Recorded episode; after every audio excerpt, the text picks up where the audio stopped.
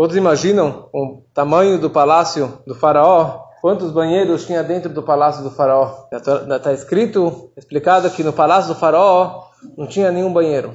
Por que não tinha banheiro?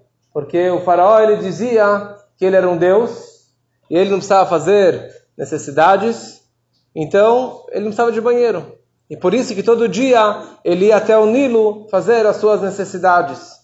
E foi exatamente ali que Hashem ordenou para o Moshe para que ele fosse se encontrar com o faraó e pegar ele em flagra lá no meio do Nilo fazendo as suas necessidades. Uma outra explicação por que não tinha banheiro no palácio do faraó é para uma história que aconteceu na primeira vez quando Moshe foi visitar o faraó. Os reis que estavam lá presentes eh, se assustaram com o brilho, com a energia do Moshe e do Aaron, com o cajado, e todos se curvaram perante Moshe, e naquela hora o faraó ele fugiu e foi no banheiro.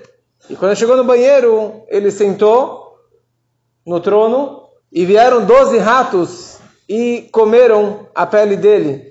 E ele berrou e berrou, todos ouviram o berro dele, se assustaram, e desde então não tinha mais toalete lá dentro do palácio do faraó.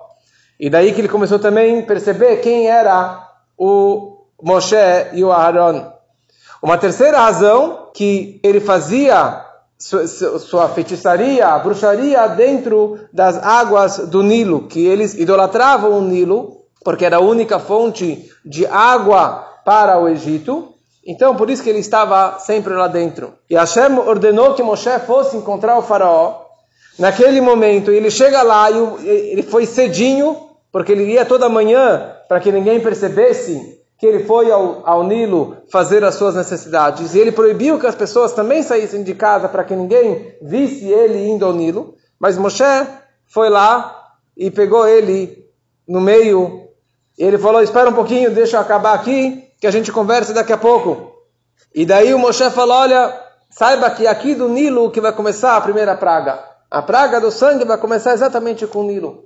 Porque primeiro Deus vai atingir a idolatria, essa energia impura do Nilo. E saiba, falou Moshe, que esta praga vai, vai atingir somente o Egito. Então o Nilo, ele veio antes de Mitzrayim e passa depois de Mitzrayim. Só que ele vai atingir exatamente da, da fronteira do Nilo, que começa o Egito, até o final do Egito outros lugares não vai atingir. Isso é para demonstrar que isso aqui é uma praga especificamente sobre o Egito.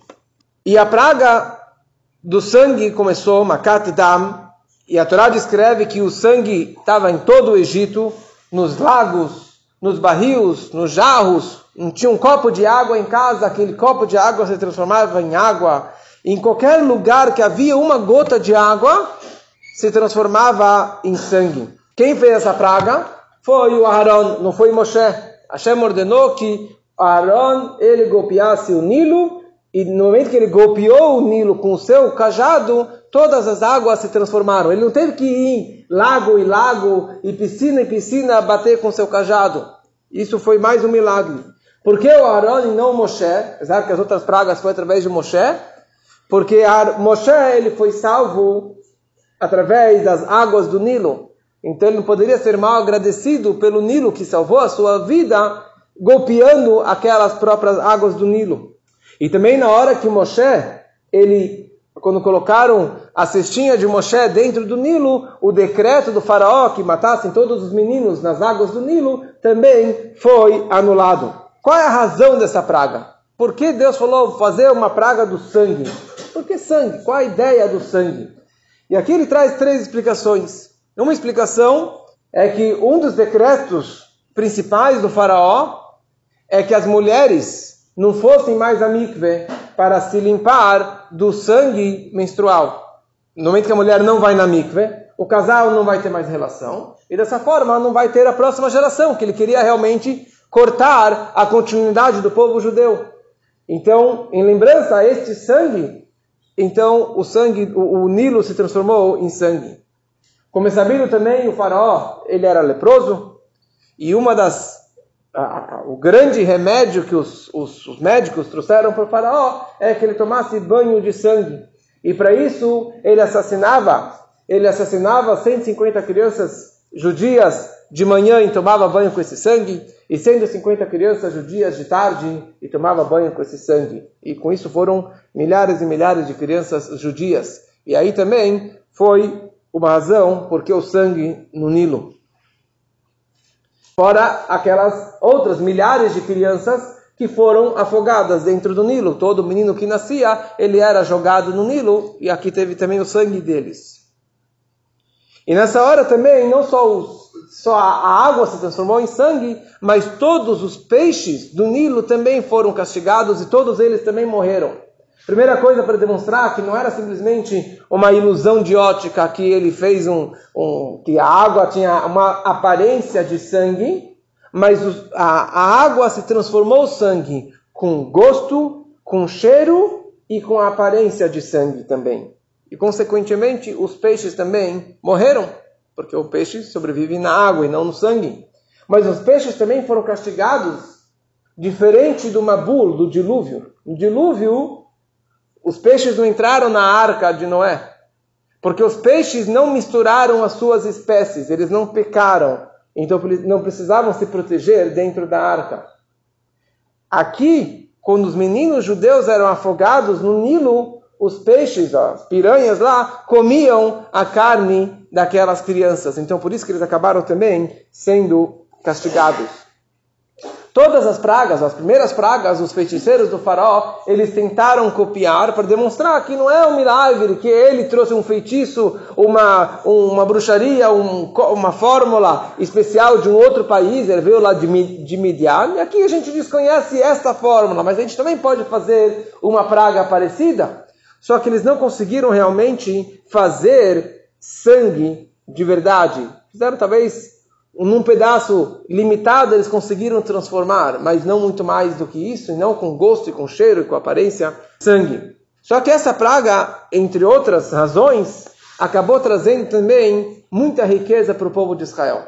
Porque a praga, essa como todas, só recaía sobre os egípcios, e não sobre os judeus. Então, se tinha um judeu que estava morando em Mitzrayim, não em Goshen, ele tinha morava junto com o egípcio, e ele tinha lá seu barril de água, sua jarra de água, ele foi lá beber, aquilo era água.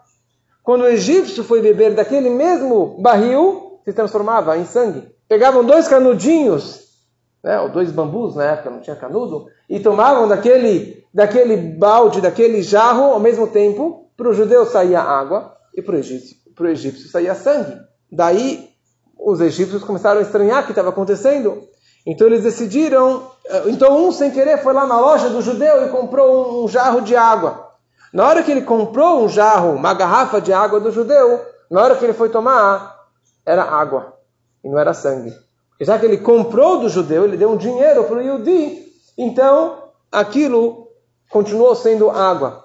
E daí os egípcios começaram a comprar e comprar água, e era um litro por sei lá quantas moedas, e dessa forma, foi uma semana de praga, todas as pragas demoravam uma semana ou mais, então os judeus venderam água por fortunas e fortunas, e dessa forma receberam muito dinheiro. Só que o faraó, ele falou, meus feiticeiros também fizeram esse feitiço, não igual, mas parecido, e se é questão de dinheiro, se é comprar água, ninguém vai morrer desidratado, porque você pode comprar água. Eu tenho dinheiro para dar e vender, então eu realmente não vou libertar o povo de Israel para sair do Egito com a praga do sangue. Tinha um intervalo de três semanas entre uma praga e a outra, quer dizer que Moshe ia lá diariamente no faraó e advertia ele, falando: se você não libertar o povo de Israel, vai vir uma próxima praga. E daí chegou a segunda praga, que era a praga de Tzfardeia, a praga do sapo.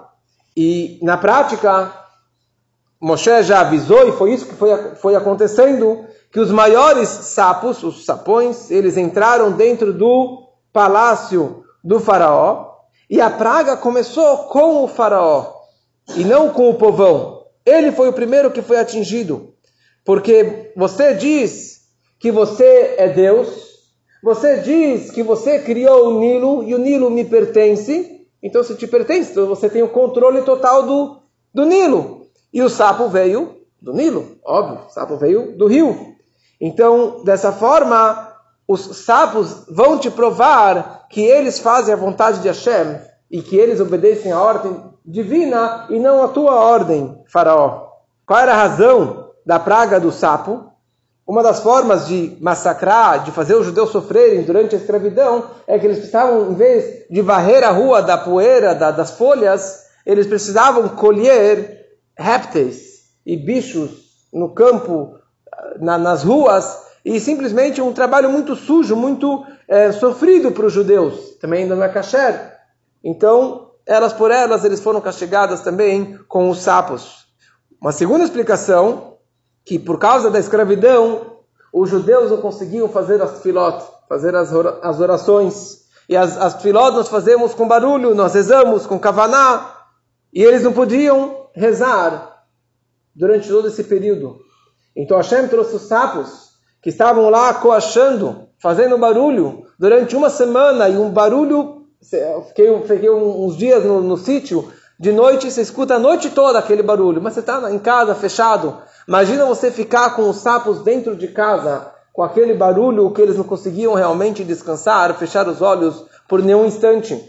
Uma mulher, quando ela dava luz, ela não podia berrar de dor. E aqui eles ouviram muitos berros dos sapos.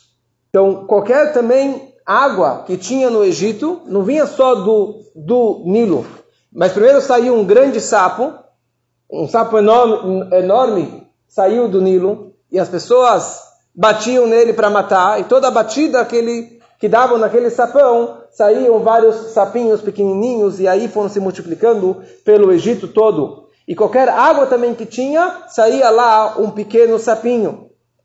E o Egito inteiro, que é uma distância de caminhar 40 dias, estava cheio de sapos.